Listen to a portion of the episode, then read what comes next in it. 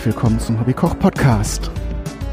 So, nach den zwei Spezialfolgen der äh, Jubiläumssendung machen wir jetzt einfach weiter, wie gehabt, mit der Folge, äh, mit der Reihe über die englische Küche. Und an der englischen Küche kommt man auch nicht vorbei, ohne das, ja, weiß nicht, ob es das offizielle ist, aber zumindest das inoffizielle Nationalgericht äh, Fish and Chips. Das wollen wir heute mal angehen.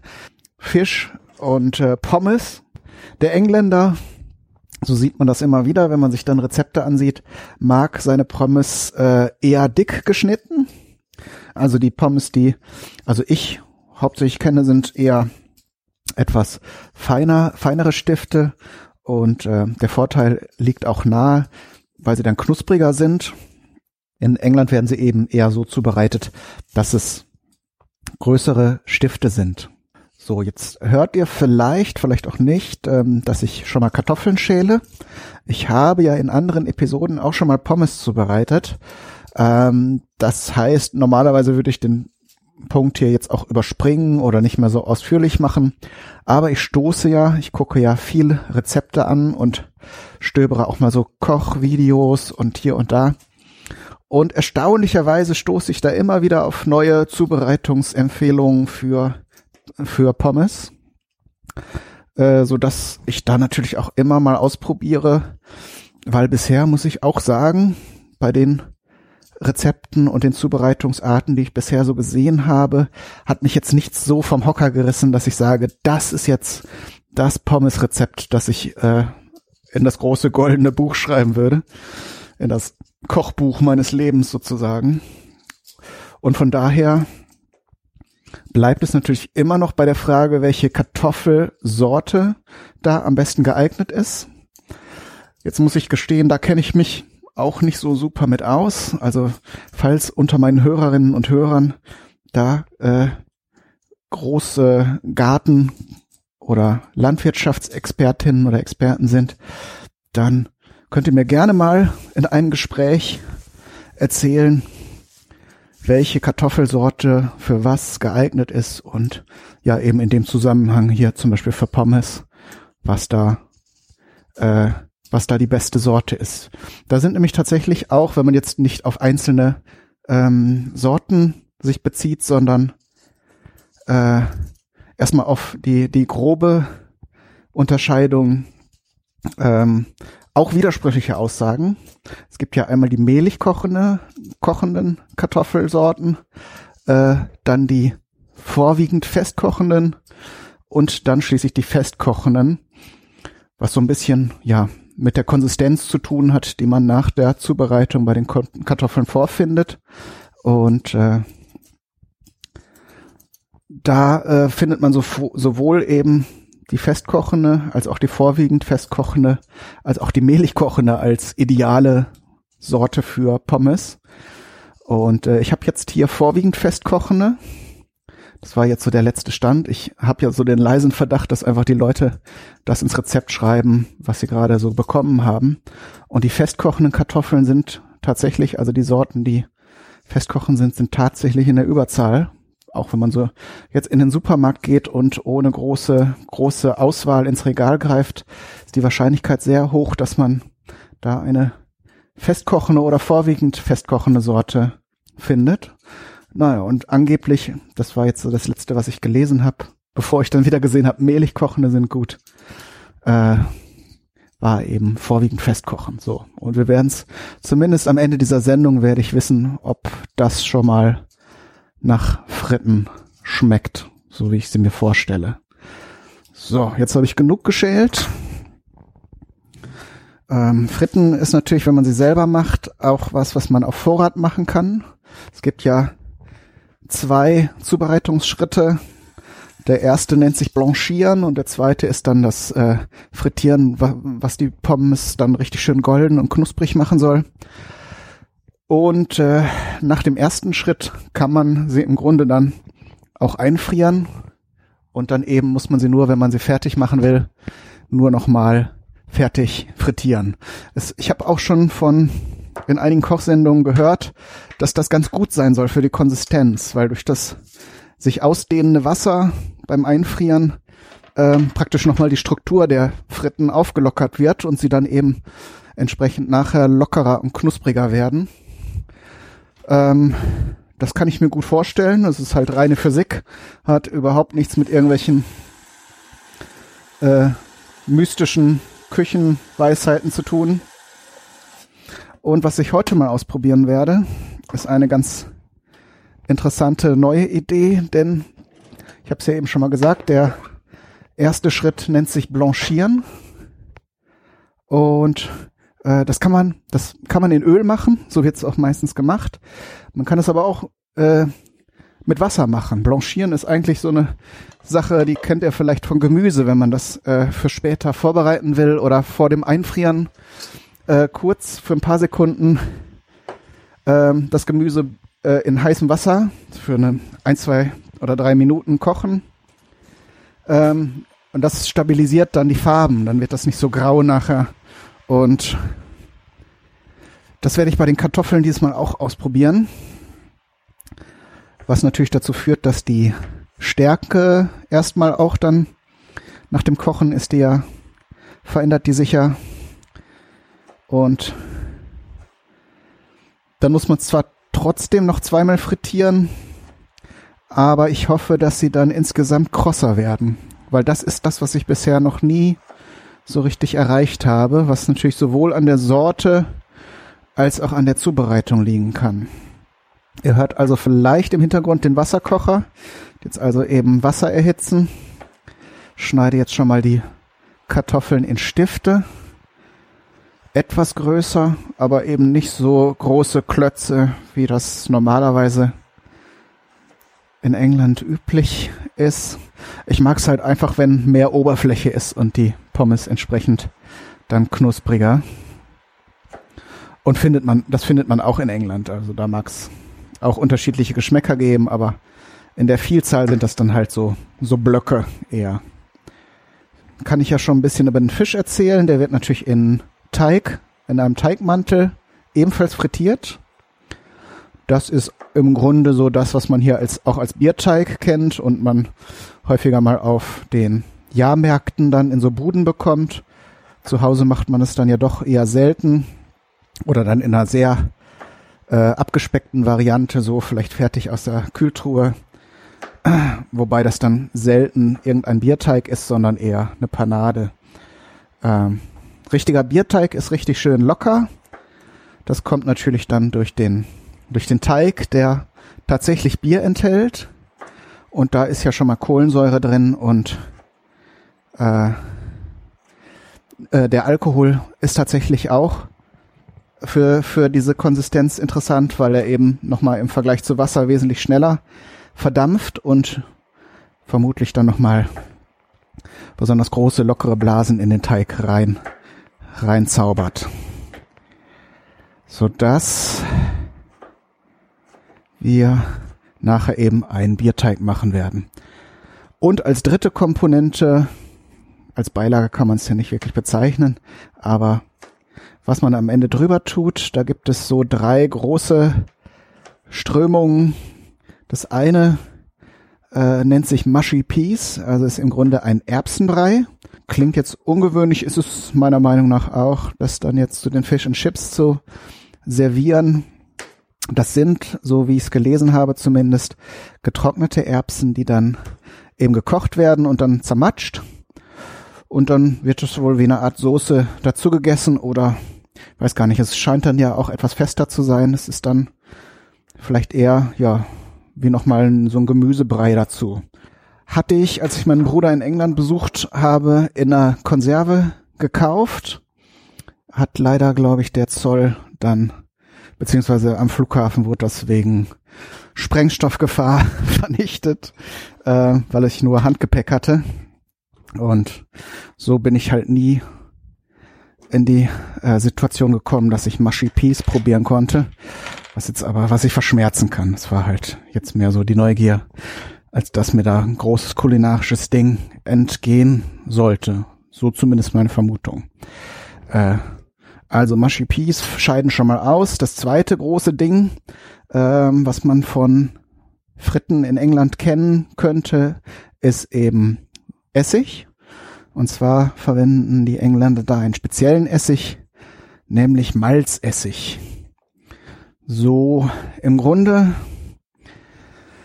ist das dann Essig, der aus Bier hergestellt wurde, beziehungsweise ja so einer Vorstufe, äh, aus der man vermutlich dann auch Whisky destillieren könnte, nämlich eben gekeimter und gerösteter äh, Gersten, äh, Gerste, die dann jetzt hier gerade mal reden und handeln gleichzeitig. Großartiges Experiment. Äh, Malz halt kennt man es halt so gekeimt, äh, gekeimte Gerste, die dann geröstet wird meist noch und dann kann man daraus Alkohol herstellen oder das ist ein verwandter Prozess, wenn man das dann äh, noch mit Essigkulturen fermentieren lässt, hat man eben Malzessig. Und so, ich habe jetzt hier im Wasserkocher das äh, Wasser erhitzt und habe jetzt hier meine Kartoffelstifte in Wasser gegeben. Dann gebe ich relativ viel Salz dazu. Dann sind sie nämlich im Idealfall auch schon von innen gewürzt, die Fritten. So, ein bisschen kleiner Topf. War jetzt nicht so schlau, aber mal sehen. Es geht ja nur darum, erstmal die Stärke außen abzuwaschen. Die müsste jetzt so im Kochwasser landen und die Fritten einmal so grob vorzugaren. Jetzt werde ich hier einmal den Durchschlag schon bereit halten, um den Gedanken nochmal zu Ende zu bringen mit den mit dem Malzessig ist nicht so meins. Ich habe das schon probiert. Es gibt ja zum Teil auch äh, Kartoffelchips mittlerweile bei uns, die mit diesem Essiggeschmack sind. Ähm, konnte ich mich so nie mit anfreunden. Pommes mit ähm, mit entsprechend solchem so einem Geschmackserlebnis. Ich kann hier, während ich rede, schon mal die nächste Sache machen. Und das wird, ist die dritte Komponente, die es dann letztendlich auch wird, logischerweise ähm, nämlich eine Sauce Tartar, eine Tartar-Soße. Ich weiß jetzt nicht, ob ich die hier im Podcast schon mal gemacht habe. Ist jetzt von der Basis her erstmal Mayonnaise. Und da werde ich jetzt hier einmal so eine Blitzmayonnaise machen. Ähm, auch da bin ich mir nicht ganz sicher. Also im Trick 17 Podcast habe ich die auf jeden Fall schon mal gehabt. Aber ob ich sie hier schon mal gemacht habe. Man nimmt ein Vollei, kann dann noch Gewürze zufügen. Oh, gerade mal. Ach, ich lege es erstmal zur Seite. Ich habe hier gerade keinen Müllcontainer in der Nähe. Aber für das eine Ei laufe ich jetzt nicht durch die ganze Küche. So, ein Ei. Dann als Emulgator gebe ich äh, scharfen Senf dazu. Der bei der Tartarsoße, auch wenn er jetzt die äh, aus fertiger Mayonnaise anrührt, kommt Senf auch nochmal rein. Darum tue ich jetzt hier auch nicht einen Teelöffel rein, sondern zwei. Also erhöhter Senf-Content hier. So. Dann natürlich Salz. Nehmen wir auch erstmal so ein bis zwei Teelöffel. Es kommt jetzt noch ein ganz guter Schluck Öl dazu. So.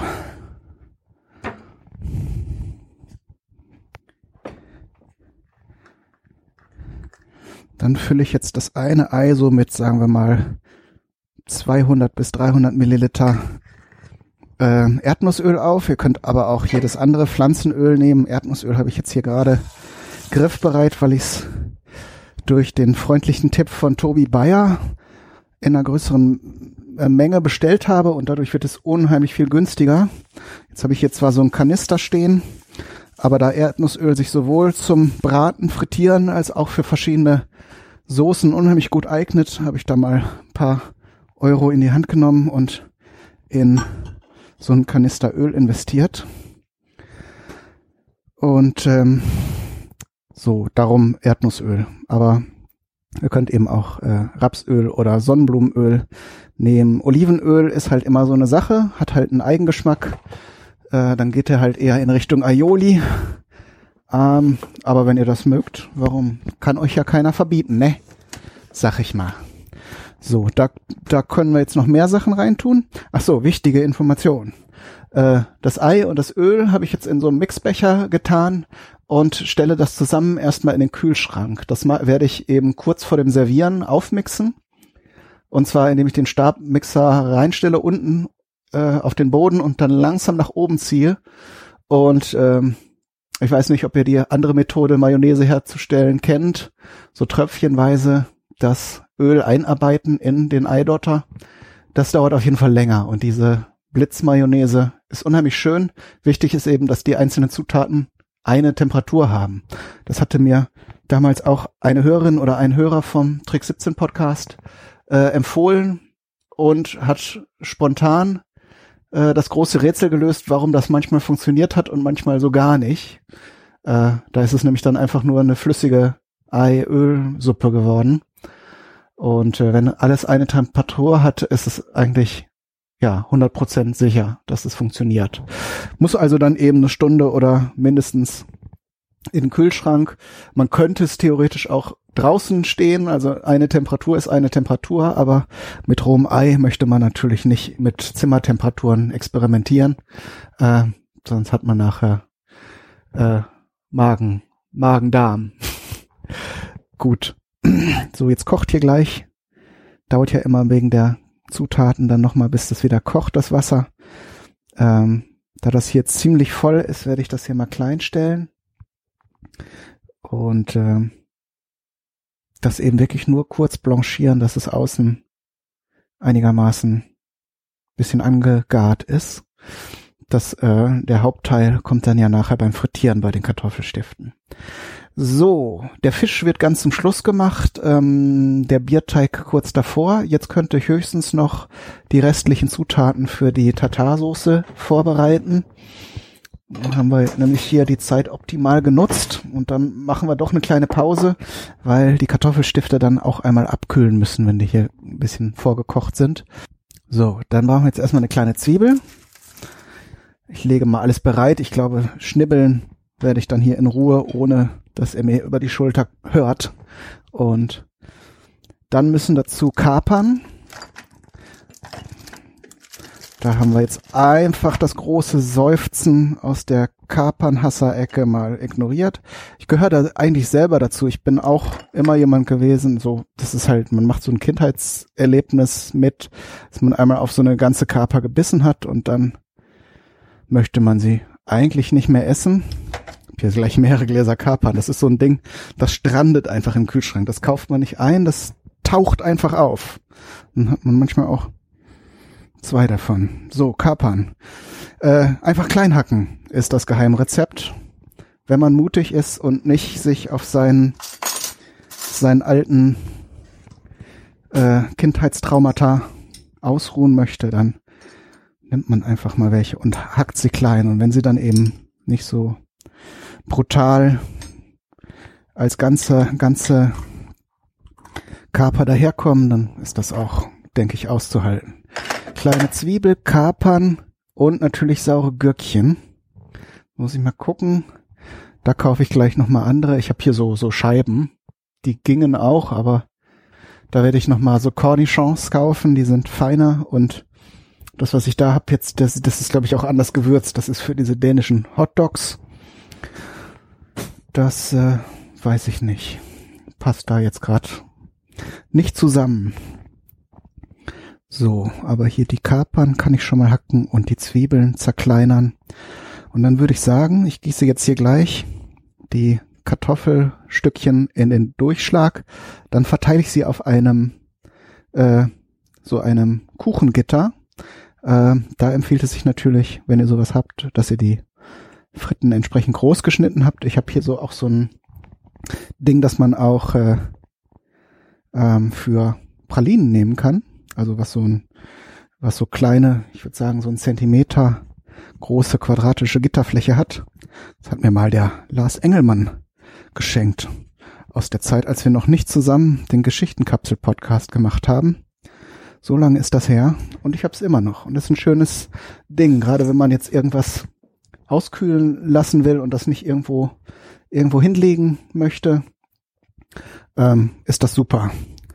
So, Schüssel habe ich hier. Da tue ich jetzt schon mal die gehackten Kapern rein und auch die Zwiebelwürfel gleich. Aber ich glaube, sonst seid ihr jetzt erstmal auf dem Stand der Dinge.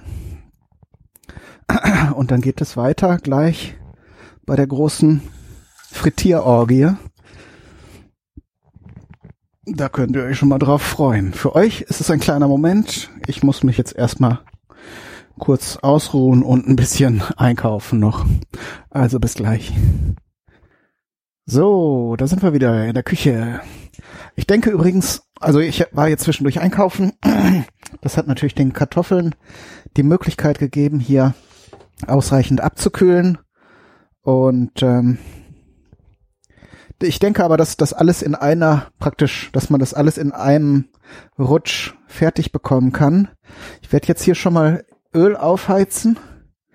Wie gesagt, ich nehme jetzt hier von dem Erdnussöl, das ich reichlich habe hier, so etwa äh, 700 Milliliter müssten das sein, geschätzt.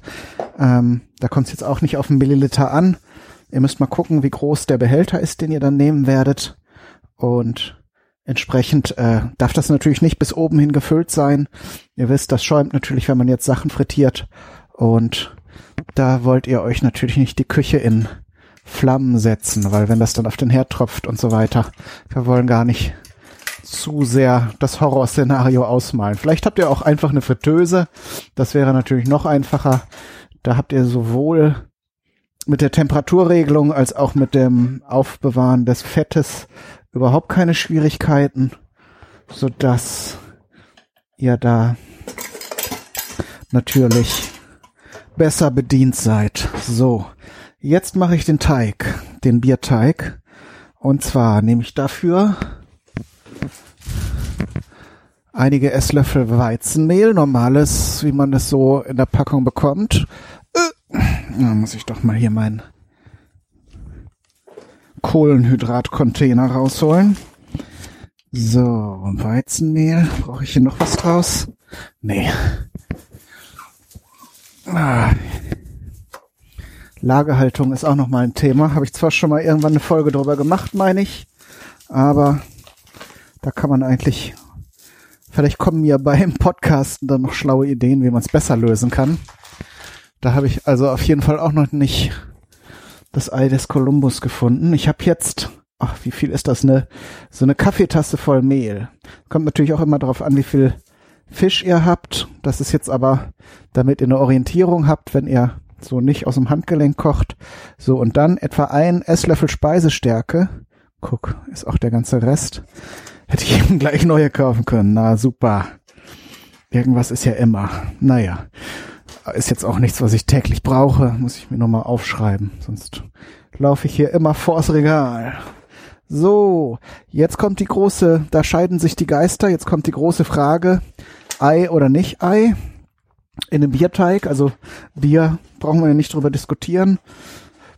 Aber so als Bindemittel ein Ei ist eigentlich gar nicht schlecht. Werde ich mal reintun. Und auch als Triebmittel haben wir jetzt ja eigentlich schon das Bier. Man kann und ich glaube, das werde ich auch tun, weil ich es kann, noch ein bisschen Backpulver reintun. Beziehungsweise habe ich hier ja Zitronensäure und Natron, was im Grunde noch eine etwas gesündere Variante von Backpulver ist. Im fertig gemischten, falls ich das jetzt noch nicht 150 mal erwähnt habe, äh, ist nämlich Phosphorsäure. Ein Salz der Phosphorsäure drin. Und das einfach, weil es billig ist. Das ist jetzt auch nicht giftig, aber schmeckt halt nicht so geil. Und wenn man sich dann mit der Dosis ein bisschen verschätzt, dann wird es schnell mal bitter und ekelig. Und wenn man das hier selber mischt, dann weiß man, was drin ist. Zitronensäure einen halben Teelöffel und Natron einen ganzen Teelöffel ist jetzt das, was ich hier reingetan habe. So, dann brauchen wir einen Charnetbesen und dann vermische ich hier schon mal die trockenen Zutaten. Ich koche heute nur für mich, darum kann ich äh, Chili-Pulver, beziehungsweise habe ich hier, uh, das war zu viel. Muss ich ein bisschen wieder rausnehmen. Schade. Es kommt, wenn man das alles so aus dem Handgelenk macht. Äh, das Kashmiri-Chili-Pulver. Kashmir. Chili-Pulver. Das ist nämlich auch ganz schön scharf. Da soll man es nicht mit übertreiben. Wenn ihr für Kinder kocht oder selber nicht gerne scharf essen mögt, könnt ihr natürlich auch Paprikapulver reintun. Könnt aber auch diesen ganzen Vierlefanz mit gewürztem Mehl und so weglassen. Bisschen Salz tun wir aber rein. Wegen Geschmack. So, auch etwa ein Teelöffel. So. Den Fisch werde ich nachher zwar auch noch ein bisschen würzen, aber wenn der Teig ein bisschen nach was schmeckt, ist das auch nicht so ganz schlimm. Ne? Darf ja nach was schmecken. So, Ei rein. So, und dann wollen wir einen zähflüssigen Teig. Ich werde jetzt zwischendurch mal hier. Ich habe hier so einen Infrarot Temperaturmesser, so eine Pistole. Kann man nämlich dann schön mal zwischendurch checken, wie heiß das Öl so geworden ist. Das darf jetzt für die Pommes, die werde ich jetzt das erste Mal frittieren, ähm, um die 140 Grad haben. Wir sind jetzt bei 117, also haben wir noch einen kleinen Tucken Zeit. Es darf auch ein bisschen über 140 sein, weil logischerweise, wenn dann die abgekühlten und jetzt auch mittlerweile trockenen Kartoffelstücke da reinkommen, ähm, dann kühlt natürlich das Öl auch ein bisschen runter.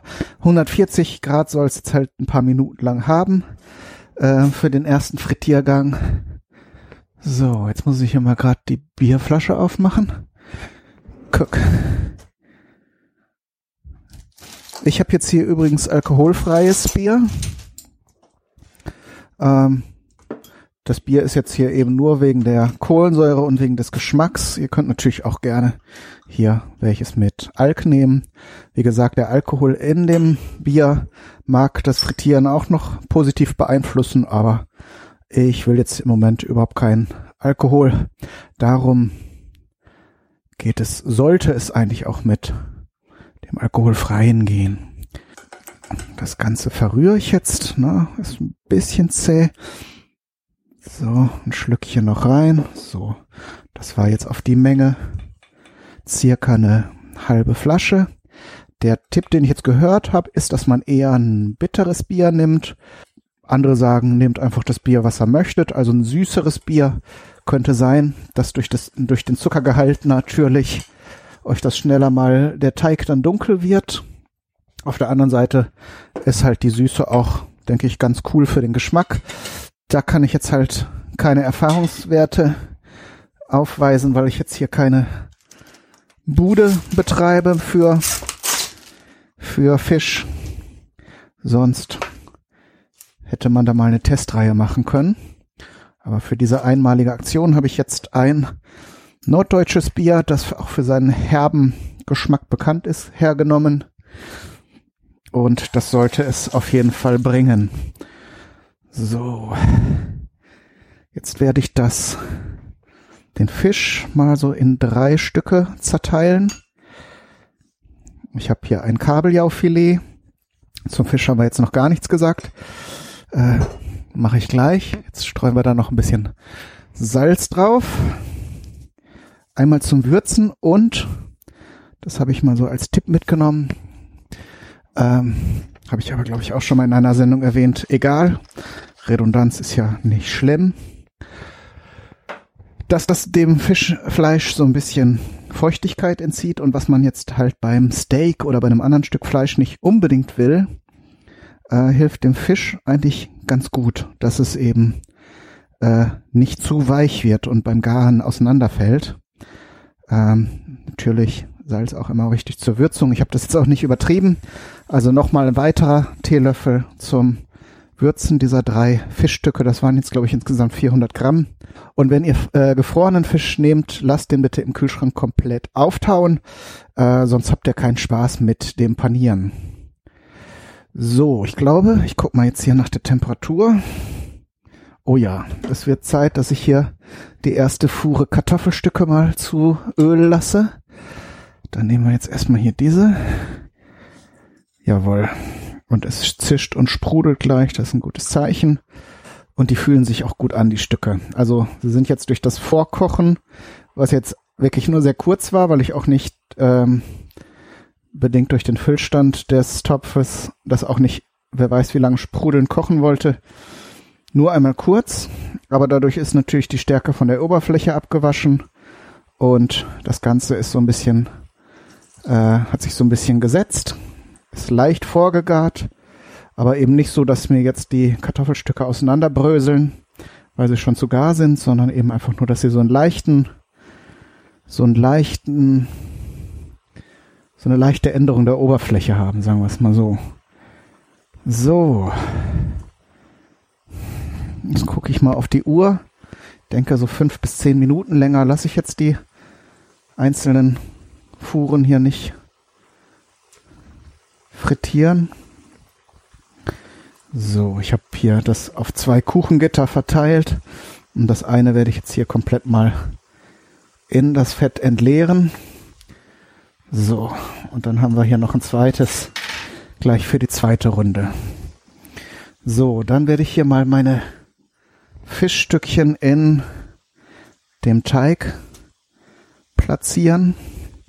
Die kann man jetzt hier einfach versenken, eins nach dem anderen und schön mit dem Teig bedecken und gleich, wenn es ins Öl geht, dann ziehe ich sie hier einfach raus und lasse die, den Teig so ein bisschen abtropfen. So. Gut denke, das sollte was werden. Dann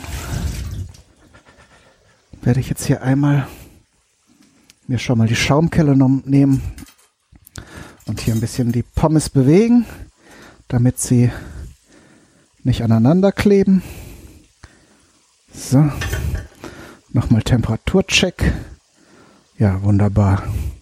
Das läuft. Ich mache mal hier so ein bisschen Lüftung an. Ich glaube, das sollte nicht bei euch ankommen. Dann kümmere ich mich jetzt mal um die, die Tatarsoße. Da haben wir nämlich jetzt alles da. Und zwar habe ich jetzt hier nochmal richtige saure Gurken gekauft. Dann habe ich noch ein bisschen Blattpetersilie. Und Zitronensaft brauchen wir auch noch. Ich habe mir unterwegs noch überlegt, dass ich zum Würzen in die Mayonnaise gleich auch noch ein bisschen Worcestershire Soße reintue. Das schmeckt nämlich auch ganz gut. Und als englisches, als englische Würzsoße passt sie allemal rein. Gebt dem Ganzen dann, der ganzen Soße nochmal so einen leichten, pikanten Drall. Dann habe ich jetzt hier, weil, weil es als erstes zur Hand war, zuerst mal die Blattpetersilie. Die schneide ich jetzt hier in feine Streifen und dann nochmal quer. Muss jetzt auch nicht atomisiert werden, aber so, dass sie beim Essen einem nicht im Mund herumgrätscht. Dann ich habe jetzt doch nicht die kleinen die kleinen Cornichons genommen, sondern normale Gewürzgurken. Das macht eigentlich keinen, ja, macht ein bisschen Unterschied, aber vom Geschmack her nicht extrem. Aber vom Preis und wenn ich sie eh klein schneide, dann ist auch egal, ob ich sie jetzt einmal längs und quer oder nur in Scheibchen schneide. So, nehmen wir mal nicht zu viele. So drei mittelgroße tun das schon. Würfeln. Das habt ihr natürlich in der Hand, wie fein gewürfelt das Ganze wird. Wenn ihr es jetzt sehr, sehr edel haben wollt, dann könnt ihr da eben Millimeter große Würfelchen machen und wenn es ein bisschen rustikaler sein darf wie bei mir, altem Grobmotoriker,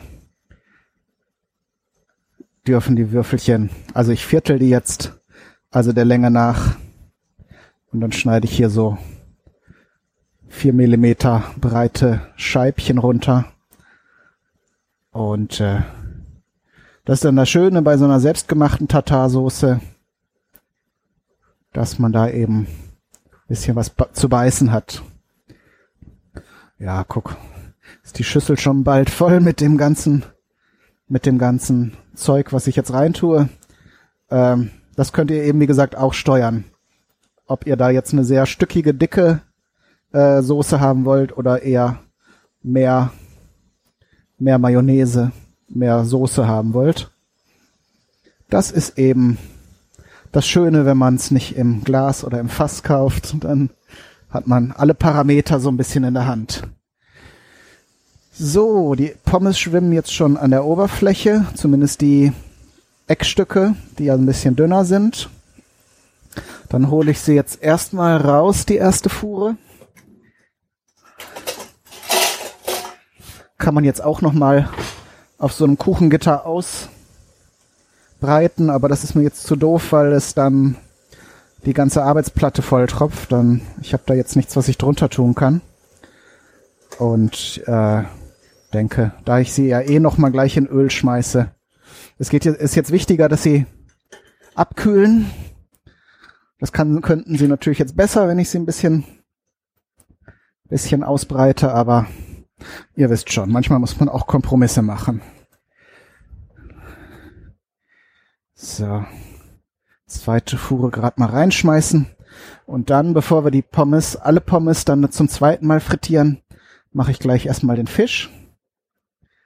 Dann können wir nämlich, auch den kann man übrigens zweimal panieren. Ich guck gleich mal, wie sich die, äh, die, die Schicht, die Hülle außen so verhält. Und wenn es noch nicht richtig brutal knusprig ist, dann könnte man das eben auch erstmal rausnehmen und nach noch eine zweite Runde frittieren. Der Effekt müsste relativ ähnlich sein. Also ich habe jetzt auch Rezepte gesehen, wo man den Fisch zweimal frittiert Temperatur checken. Ja, das ist jetzt durch die vielen Pommes erstmal runtergekühlt. Also dauert sowieso erstmal, bis es wieder bei 140 Grad ist. So, jetzt machen wir die Mayonnaise. Und obwohl ich euch das eben als bombensicher verkauft habe, ist es trotzdem immer spannend für mich.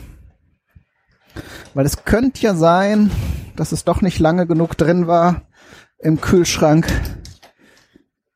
trotzdem, wenn es funktioniert, ist es immer richtig geil, so eine Mayonnaise entstehen zu sehen. Ich weiß nicht. Ist halt Zauberei, ne, wenn so ein Ding die Konsistenz komplett ändert einmal.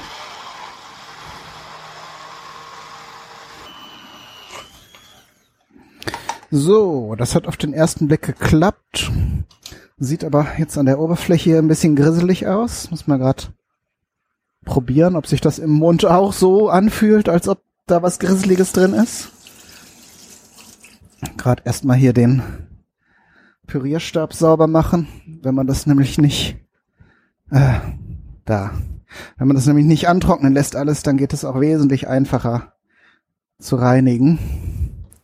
Darum habe ich mir das jetzt mal so angewöhnt, dass ich es nicht erstmal irgendwo hinlege und dann da am Wulacken bin, wie wir Westfalen sagen.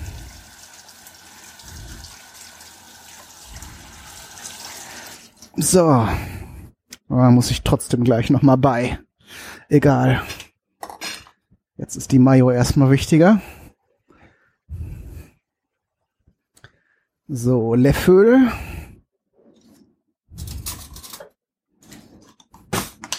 Einmal so durchrühren. Vielleicht waren es jetzt nur ein paar Tropfen Öl an der Oberfläche.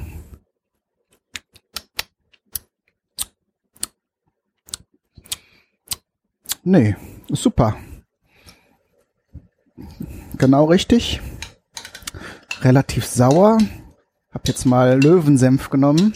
Sonst habe ich immer Dijon-Senf, weil wir feinen Leute das ja so machen.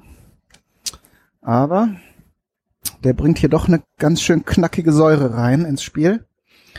So, aber jetzt in Kombination mit den Zwiebeln und den Kapern und den sauren Gurken Geschmacklich auf jeden Fall gut.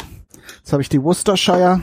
Also dadurch, dass der Essig so viel, äh, der Senf so viel Essig zu enthalten scheint, mache ich dann doch, doch keinen Zitronensaft rein. Aber ein paar Tropfen Worcestershire Soße dreh dich Soßenkarussell. So. Bums. Müssen auch nur zwei, drei Tropfen sein. Das ist ja sehr ergiebig, diese Soße. Und, ah ja, war jetzt scheinbar nur eine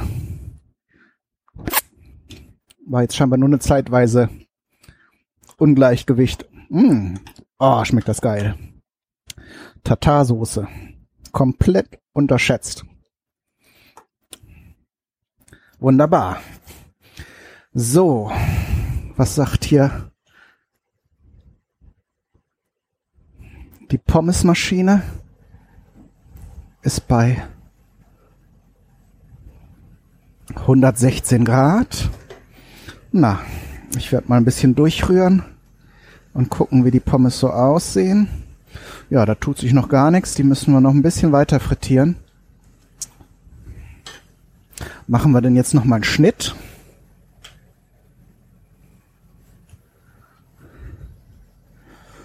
Ich würde fast sagen, dann frittiere ich jetzt hier die zweite Fuhre noch mal zu Ende und melde mich noch mal, wenn wir den Fisch machen und die ersten Pommes fertig. Bis dahin. So, jetzt sind wir aber beim letzten Teil angelangt. Also wenn es nach dieser, nach dieser Runde hier kein Essen gibt, dann weiß ich auch nicht. Dann können wir es auch lassen. So, schön Fisch im Teig noch ein bisschen gewendet und ein bisschen abtropfen lassen, dass wir hier nicht so viele Sprissel drin haben. Und dann ins Öl sinken lassen.